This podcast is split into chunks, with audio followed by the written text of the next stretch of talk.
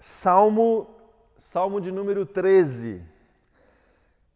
Abra sua Bíblia, acesse aí o texto bíblico, o Salmo de número 13. Nós seguimos aqui a nossa jornada, essa empreitada de a gente se colocar diante da palavra de Deus, diante de alguns salmos com o objetivo de receber a força do Senhor, a força que a gente encontra na palavra de Deus para que a gente tenha todas as condições de passar por momentos de dificuldade, de sofrimento extremo.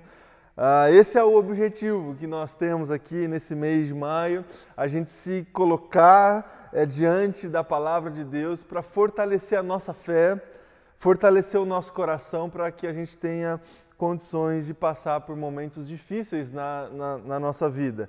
É, hoje nós vamos ler o Salmo de número 13, então acompanhe comigo a leitura do texto que diz assim: Até quando, Senhor, para sempre te esquecerás de mim?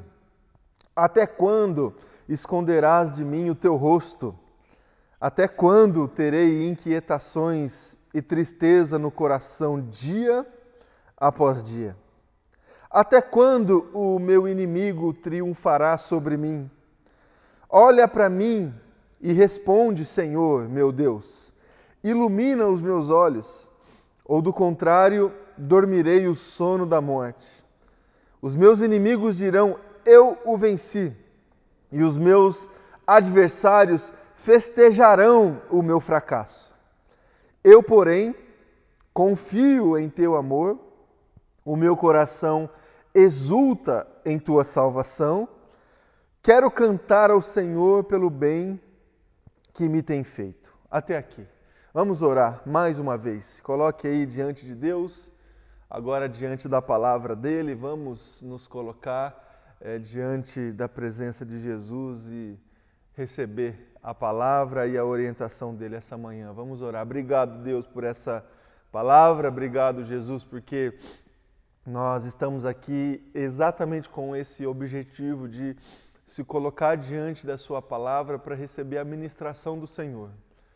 E sabemos, Deus, que se o Senhor, através do Teu Espírito Santo, não falar conosco, Deus, vai ser inútil, Deus, esse momento. Nós estamos aqui não somente para entender o texto bíblico, não somente para expor as palavras, os versos e as chaves que a gente pode encontrar para o entendimento desse texto, mas nós estamos aqui, Deus, abertos para receber o Senhor através da ministração do Teu Espírito Santo.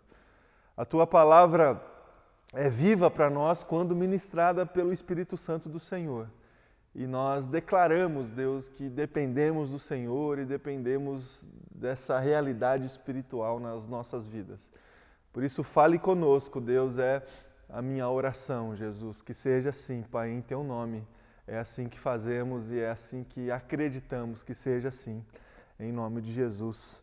Amém e amém.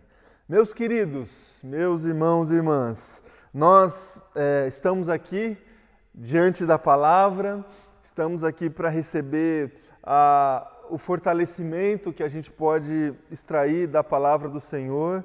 E nós estamos aqui desde o primeiro domingo do mês de, de maio, diante de algumas perguntas, diante de perguntas que surgem dentro do nosso coração quando nós nos deparamos com um momento de profunda dificuldade na vida. Quando alguma coisa fora do normal, quando algo fora do planejado acontece quando uma notícia chega, quando uma decepção se instaura, quando alguma coisa de muito, de, de muito negativo assim acontece na nossa vida, necessariamente a gente começa a desenvolver dentro do nosso coração alguns questionamentos, algumas perguntas que na maioria das vezes a gente não consegue encontrar as respostas, mas as perguntas surgem. Por quê? Por que isso está acontecendo na minha vida? Por que agora? Por que exatamente agora? Por que comigo? Não poderia ser com uma outra pessoa? Por que comigo? Por que desse jeito? Por que nessa intensidade? Por quê? Por quê? Algumas dessas perguntas nós as fazemos direcionando para Deus. Algumas perguntas surgem primariamente dentro do nosso coração quando a dificuldade se instaura e essas perguntas a gente direciona para Deus no objetivo de tentar trazer da palavra de Deus, da presença de Deus, algum tipo de explicação para que a gente possa encontrar algum caminho, alguma solução, alguma resposta. Essas perguntas que normalmente a gente faz na direção de Deus foram feitas já, não são perguntas novas que surgem dentro do nosso coração, perguntas que a gente consegue lendo alguns textos bíblicos, sobretudo alguns salmos, e a gente optou em é, escolher alguns salmos para nossa, as nossas leituras aqui do mês de maio, porque o salmo é esse texto que expressa a realidade, a sinceridade do coração de alguém que está completamente despejado na presença de Deus. Com um coração contrito, com um coração quebrantado, com a, a, a, um coração perdido, com um coração completamente dependente da direção e da orientação de Deus. Então, é, algumas dessas perguntas já foram feitas há muito tempo atrás e nós estamos aqui trazendo, é, relembrando essas perguntas, como por exemplo, de onde me vem o socorro? Quando eu estou passando por um momento de profunda tristeza, da onde vai vir a solução? Essa pergunta foi feita pelo salmista. Uma outra pergunta que nós fazemos, e essa pergunta também já foi feita, é a seguinte: onde está Deus? No meio disso tudo, no meio dessa tragédia, no meio dessa bagunça, no meio de tudo que está acontecendo na minha vida, onde que está Deus nisso aí? Qual é a parte do Senhor nessa na tragédia que se instaurou na minha vida? Qual é a parte de Deus nesta bagunça? Qual que é a parte de Deus na minha dor? Qual que é a parte de Deus no meu sofrimento? Onde está Deus? Uma outra pergunta que a gente relembrou aqui, essa pergunta muito profunda, porque foi uma pergunta que o próprio Deus se fez, que o próprio Jesus Cristo se fez. Meu Deus, por que me abandonaste? Esse sentimento de que Deus, quando o sofrimento e a dor se instaura na nossa vida, Deus se retira, sabe? Como algumas pessoas fazem com a gente. Porque na vida é assim, meu irmão e minha irmã, e você sabe disso. Quando está tudo bem, quando as coisas estão acontecendo, tem pessoas que se aproximam para desfrutar da bonança, para desfrutar da parte boa da vida. Agora, quando o sofrimento se instaura, quando a dor vem, quando a dificuldade se coloca diante de nós, algumas pessoas é, fogem, algumas pessoas saem e às vezes a gente acha que Deus está indo junto com essas pessoas. E aí a gente faz a pergunta: Deus, por que, que você está me abandonando? Porque não pode ser não, não cabe dentro da minha, da, dos meus pensamentos, da minha lógica, um sofrimento junto com Deus. Um sofrimento no mesmo lugar onde Deus está. Então ele me abandonou, só pode ser. Essas perguntas, meus irmãos e minhas irmãs, são perguntas primeiras assim que a gente faz logo após a constatação da dor, logo após a constatação da provação, logo após a, constatação do descontrole. Quando tudo está fora do lugar, a gente precisa de explicações. Quando tudo está fora do planejado, a gente busca entendimento, a gente busca a satisfação, ao menos do nosso, da nossa consciência, para a gente entender o momento. São perguntas primeiras que a gente faz. Depois disso, depois deste momento, é, acontece dentro de nós um, uma espécie assim de processo de conformação, de maturação da dor, de maturação do, do sofrimento, é quando a gente já entende que a gente vai passar por um vale, quando a gente já entende que eh, um sofrimento está diante de nós e a gente vai precisar enfrentar. E quando surge esse momento segundo da dor na nossa vida, outras perguntas começam a fazer parte dentro do nosso coração. Quando a, quando a gente já entendeu que a gente vai ter que enfrentar um momento de luta na nossa caminhada, outras perguntas surgem dentro do nosso coração e talvez a mais emblemática delas seja exatamente esta pergunta que a gente consegue extrair do Salmo 13: Até quando, Senhor? Até quando? Tá bom, eu, eu já sei que está diante de mim um, uma, uma luta, que está diante de mim um deserto que eu vou ter que percorrer, que eu vou ter que peregrinar. Agora, a minha dúvida, Senhor, diante das limitações que eu tenho é a seguinte: até quando?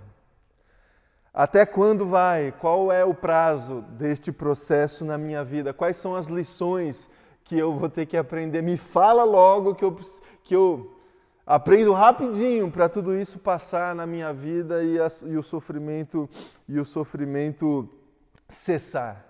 Essa pergunta surge é, dentro do nosso coração tantas vezes. Essa pergunta a respeito do tempo de Deus, a respeito deste kairos, deste tempo que tem a ver não com com, com um cronômetro, assim, com um tempo que a gente consegue contar, mas que tem a ver com o cumprimento da vontade de Deus, dos propósitos do Senhor.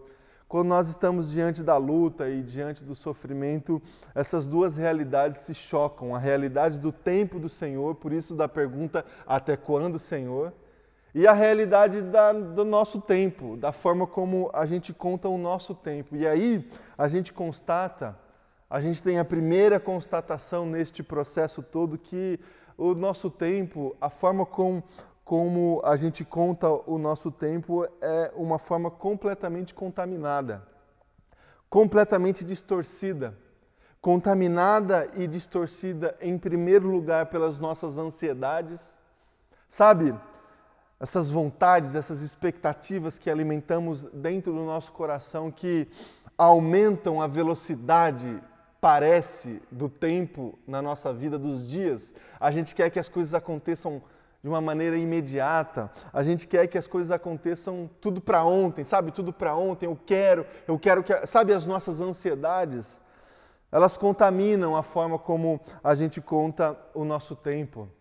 As nossas vaidades também contaminam a forma como a gente conta o nosso tempo, porque a gente começa a determinar o, o, o, tempo na nossa vida a partir das nossas satisfações pessoais, que tem a ver com as nossas vaidades. E uma constatação óbvia também que temos quando nós estamos neste lugar de luta e de sofrimento é que as nossas limitações das mais simples e óbvias também contaminam a forma como a gente conta o nosso tempo. Uma limitação completamente óbvia, como o fato de a gente não conseguir cravar o que vai acontecer da nossa vida no futuro. A gente não sabe. A gente não sabe, alguns de nós, a gente nem sabe o que, a gente vai almoçar hoje. A gente não sabe o que, que vai acontecer hoje à tarde, quem vai ganhar, o Palmeiras ou o São Paulo. A gente não sabe. A gente não sabe é, o que vai acontecer da nossa vida amanhã, essa semana. A gente não consegue. A gente, a gente pode planejar, a gente pode analisar, a gente pode pesar a partir de variáveis e a gente pode fazer um prognóstico assim, mas a gente não consegue cravar. Por quê? Porque somos limitados. E a gente custa a entender essa realidade na nossa vida, porque a gente acha que a gente consegue cravar, ó, oh, se eu fizer desse jeito vai dar certo. Se eu partir por esse caminho, vai dar certo. A gente, na nossa limitação, na nossa ignorância, a gente sempre acha que vai dar certo.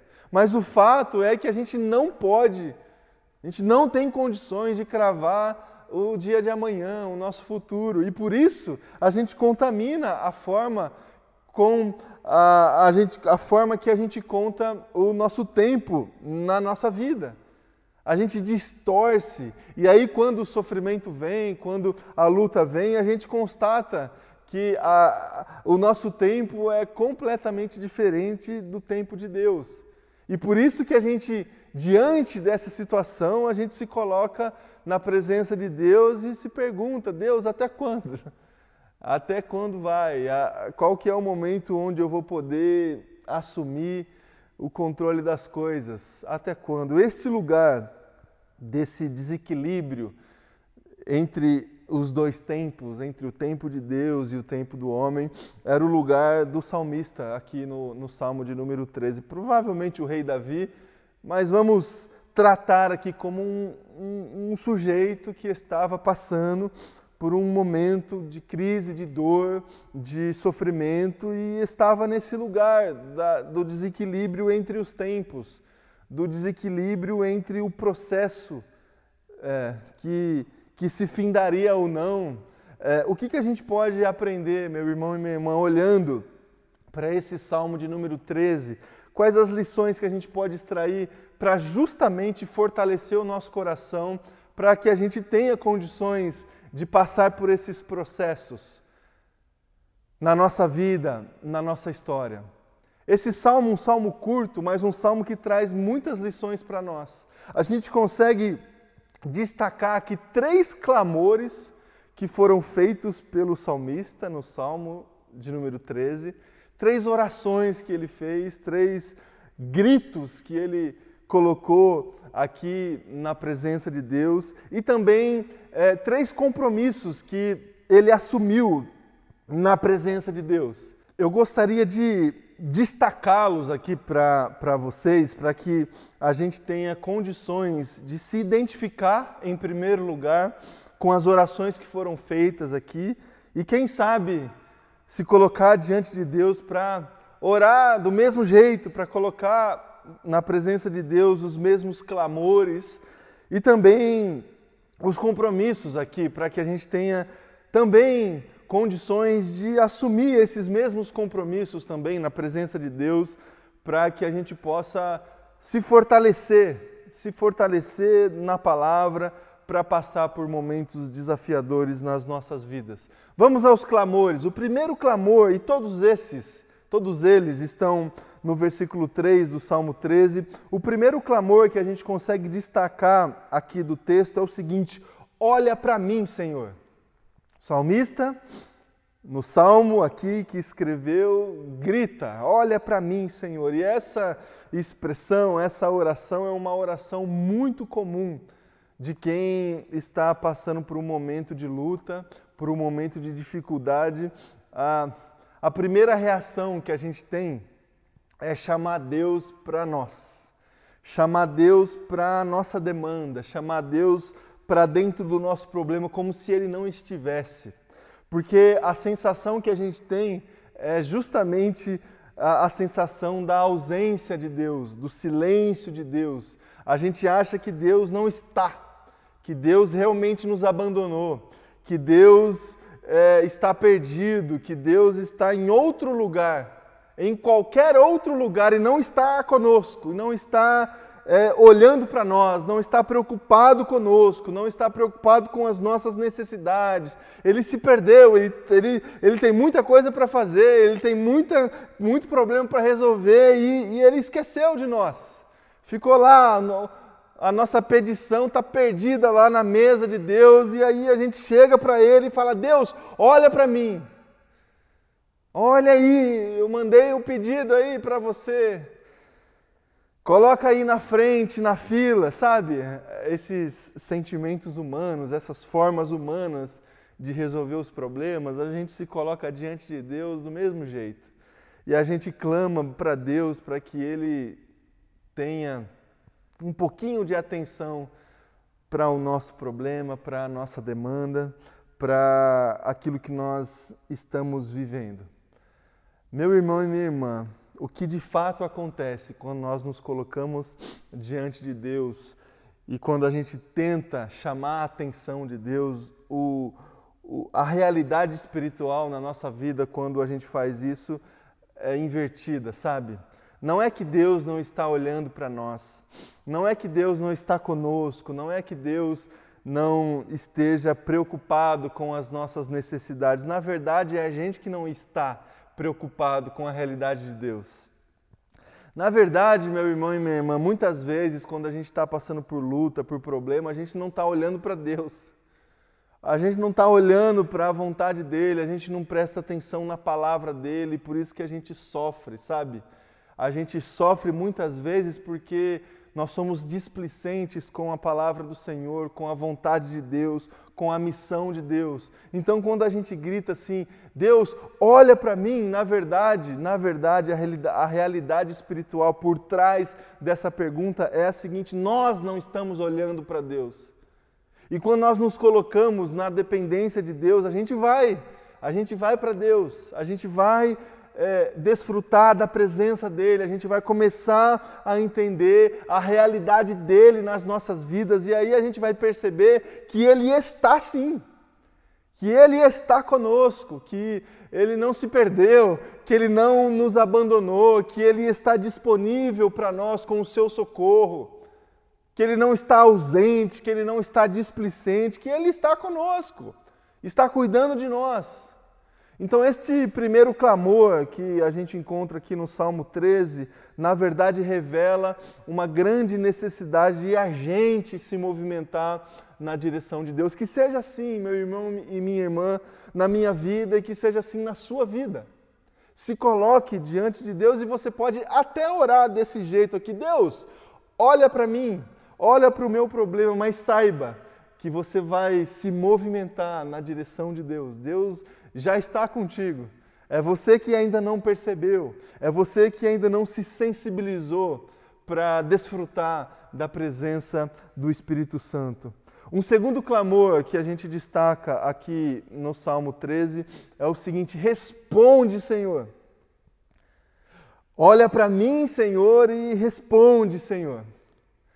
Quando nós estamos dispostos a se colocar diante de Deus na nossa oração, a gente precisa desenvolver e alimentar uma expectativa verdadeira, genuína, de ouvir a voz de Deus.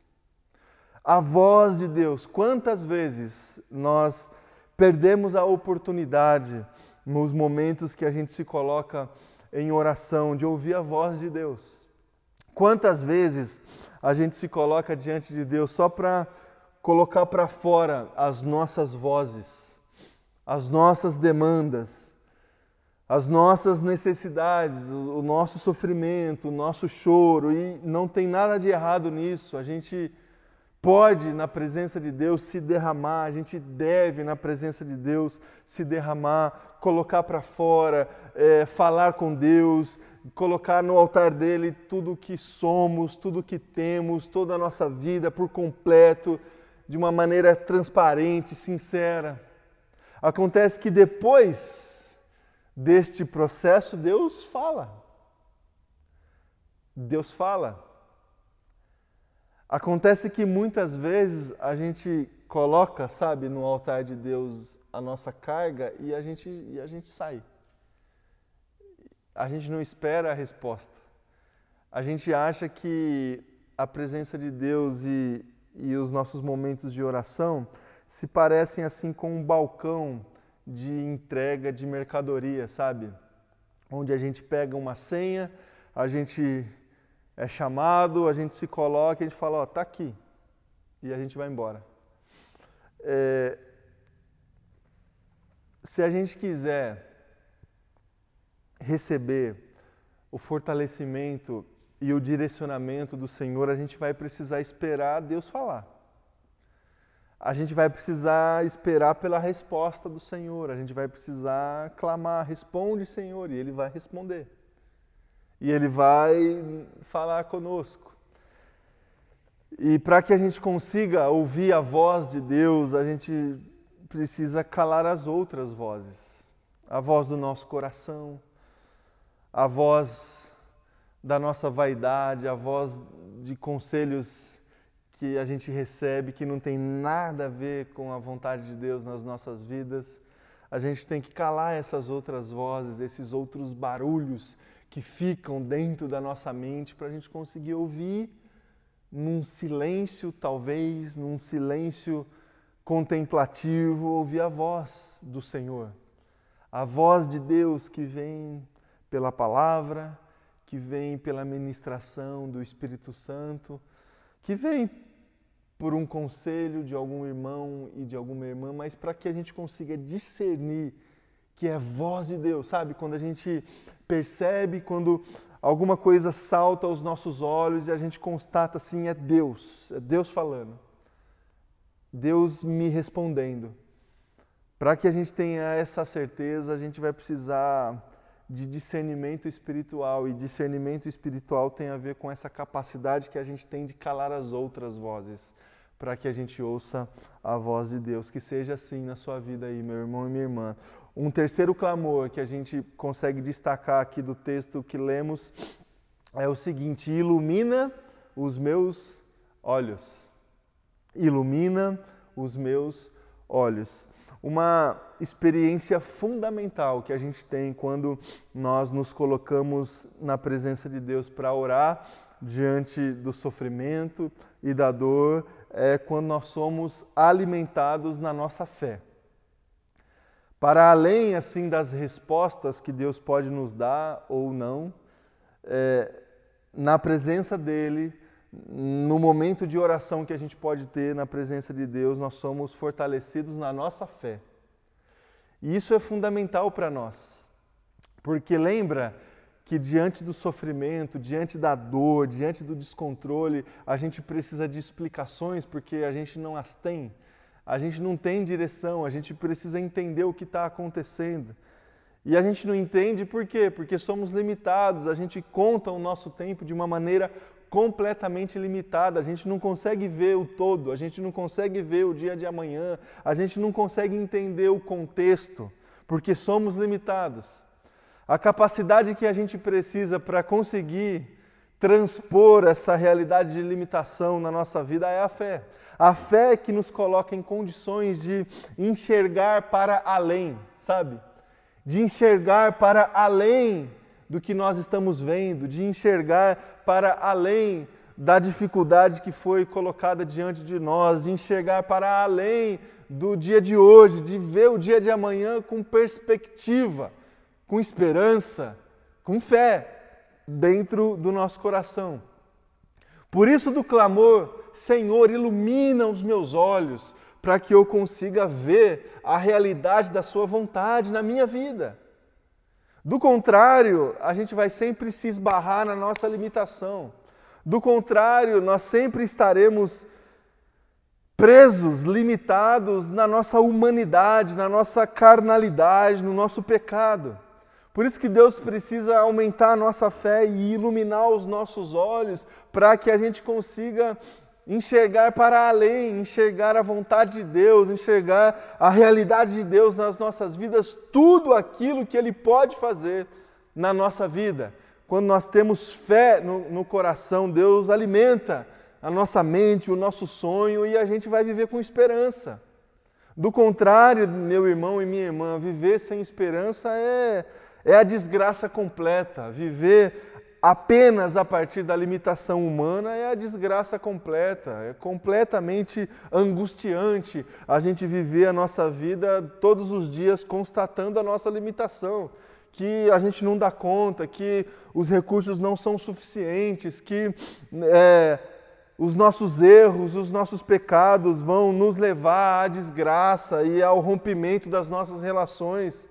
A vida sem fé e sem esperança é frustração todos os dias, porque a gente se esbarra todos os dias na nossa humanidade.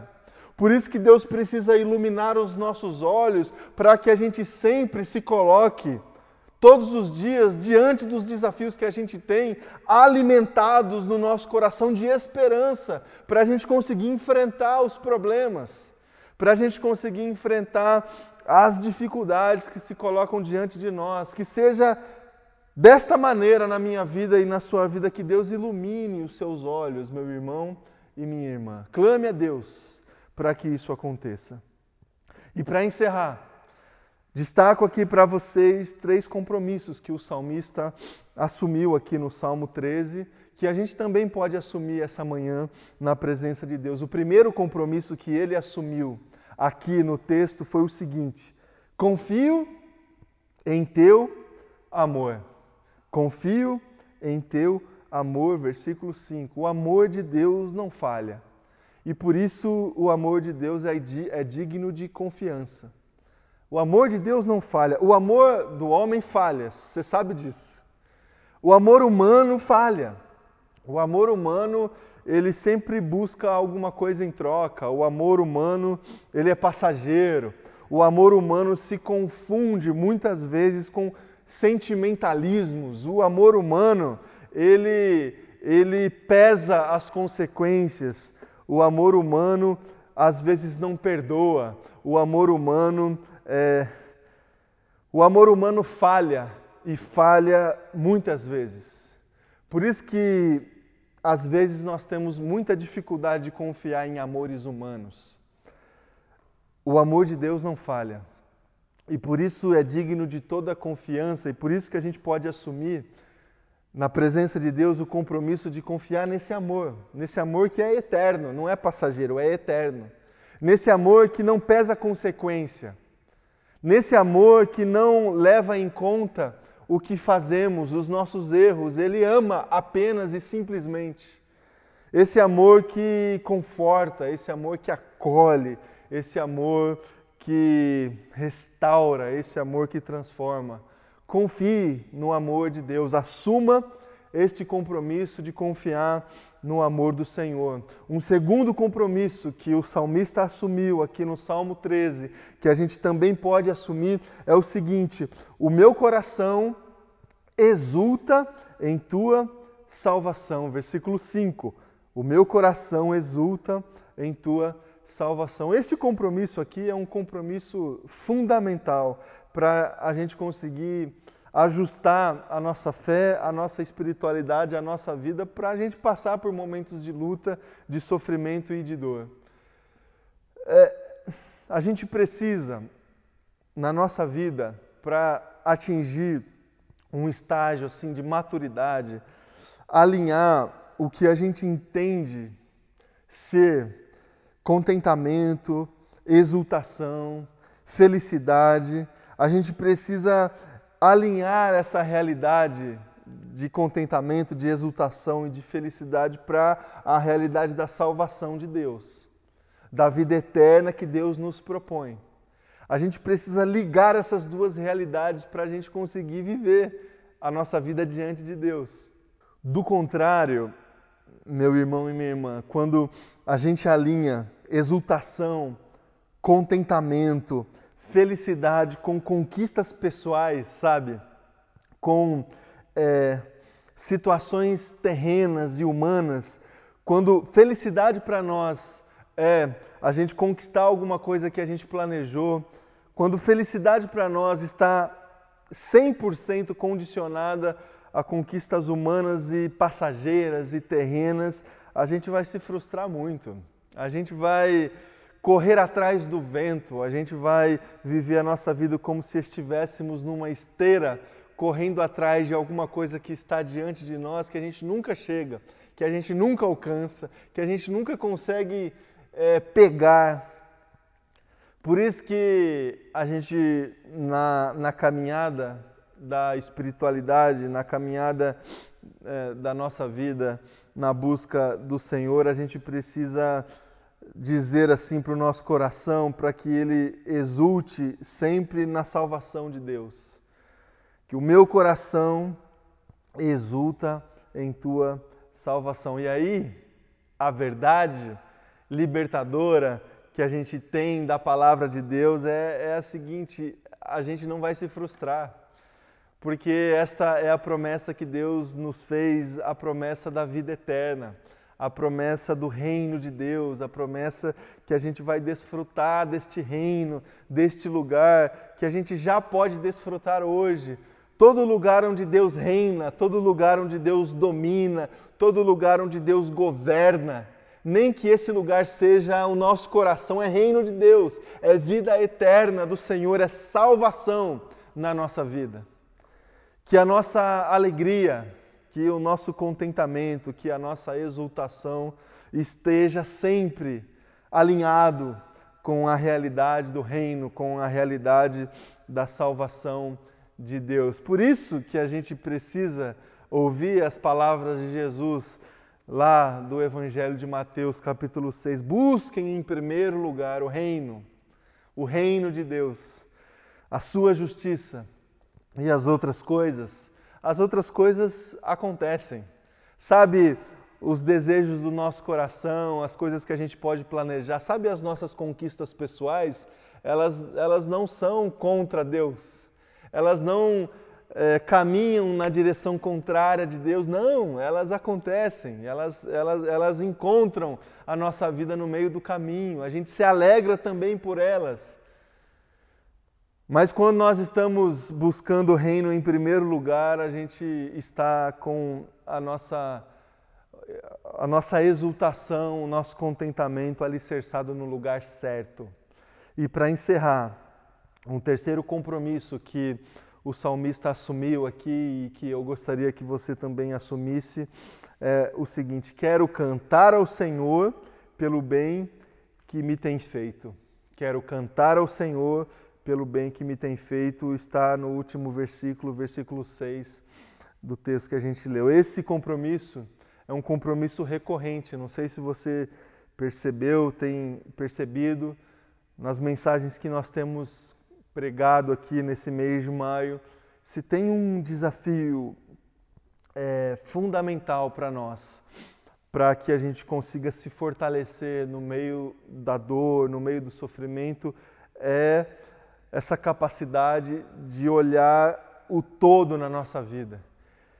Essa capacidade de olhar, de olhar as outras coisas de olhar tudo o que está acontecendo na nossa vida e tudo que já aconteceu. E se a gente conseguir fazer isso, a gente vai conseguir agradecer a Deus. Agradecer a Deus por tudo de bem que Ele fez na nossa vida.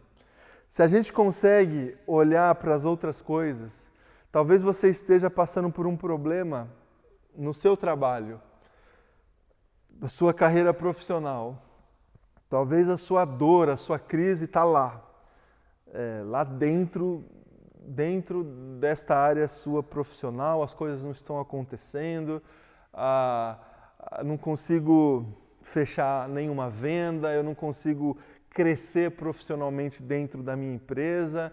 Talvez você esteja desempregado e não consegue arrumar e se realocar profissionalmente. Talvez o seu problema seja esse. E você está ali, todos os dias olhando para esse problema, intercedendo diante desse problema, pedindo para Deus: Deus, olha aqui para mim, olha aqui, responde a minha oração. E talvez você não consegue olhar o resto, sabe? Talvez você tenha uma família completamente abençoada. Talvez você tenha um, um, uma esposa, um marido completamente abençoado, abençoada. Talvez você tenha a oportunidade de servir a Deus numa comunidade, isso é bênção para você. Tudo isso são motivos para você agradecer. Agradecer a Deus. Agradecer o Senhor pelo resto. E esse resto não é pouco. Esse resto talvez seja é, fundamental para você. E não dá não dá para a gente viver a nossa vida batendo sempre numa mesma tecla. A gente precisa agradecer a Deus pelas outras coisas e por tudo que Ele já fez na nossa vida no passado. Por quê? Por quê? Porque não é para a gente, assim, esquecer o problema, sabe? Como quem diz assim, ó, esquece isso aí e vive outras coisas. Não, não. Você vai continuar enfrentando essa luta e essa dificuldade. Mas se você conseguir olhar para as outras coisas, você vai ter o seu coração fortalecido, porque a gratidão fortalece. O exercício de agradecer a Deus fortalece a nossa fé, fortalece a nossa vida, te dá ânimo, ânimo que você precisa todas as manhãs para acordar e enfrentar o problema. Então agradeça, cante ao Senhor, adore ao Senhor pelo bem que Ele tem feito na sua vida. Que seja assim, meu irmão e minha irmã, que a gente consiga é, assumir esses compromissos, que a gente consiga se colocar diante de Deus essa manhã e orar a Deus esses clamores que o salmista colocou aqui no salmo, que a gente ore, Deus, olha para mim. Vem, Deus, para a minha vida e para o meu problema. Responde, Deus, a minha oração. Ilumina os meus olhos. Vamos orar, se coloque diante de Deus e talvez você consiga essa manhã usar essas essas expressões aqui, esses clamores na sua oração. Se coloque diante de Deus, coloque a tua vida na presença dele, coloque a tua dor na presença de Deus e ore. Ore ao Senhor. Vamos orar. Senhor Deus Pai bendito, estamos na Sua presença e clamando, Pai, pela intervenção do Senhor na nossa vida. Eu quero especialmente orar por todos os meus irmãos e irmãs que estão passando por um momento de dor, Deus, de tristeza, de dificuldade. E precisam de direção, precisam é, de uma iluminação especial do Senhor essa manhã. Eu quero colocar, Pai, a vida desses meus queridos na Sua presença e clamar, Jesus, clamar para que o Espírito Santo do Senhor esteja com cada uma dessas pessoas, acolhendo os clamores, acolhendo os gritos de socorro, respondendo às orações, respondendo todos os pedidos de oração, dando a cada um desses irmãos discernimento espiritual para que eles tenham condições de ouvir a tua voz e que o Senhor ilumine os olhos desses queridos. Em nome de Jesus, que o Senhor aumente a fé de cada um deles, para que a esperança invada o coração, para que eles tenham força suficiente para encarar e para enfrentar o deserto, para enfrentar a luta, para enfrentar a dor. Estamos aqui também, Deus, para assumir esses compromissos de confiar, de confiar é, no Teu amor. Confiamos, Jesus, confiamos é, plenamente no amor do Senhor, no amor é, do Senhor que não falha, que não falha. Estamos aqui, Deus, para encontrar dentro do nosso coração também motivos motivos para agradecer a Deus, motivos para te louvar, para cantar louvores ao Senhor. E alinha, Jesus, alinha dentro de nós a realidade do teu reino, da salvação do Senhor com todo tipo de exultação que a gente tem dentro do nosso coração. Que sejamos alegres, bem-aventurados, porque estamos buscando o Teu reino em primeiro lugar. Que seja assim, Deus, nas nossas vidas é a nossa oração. Em nome de Jesus. Amém e amém.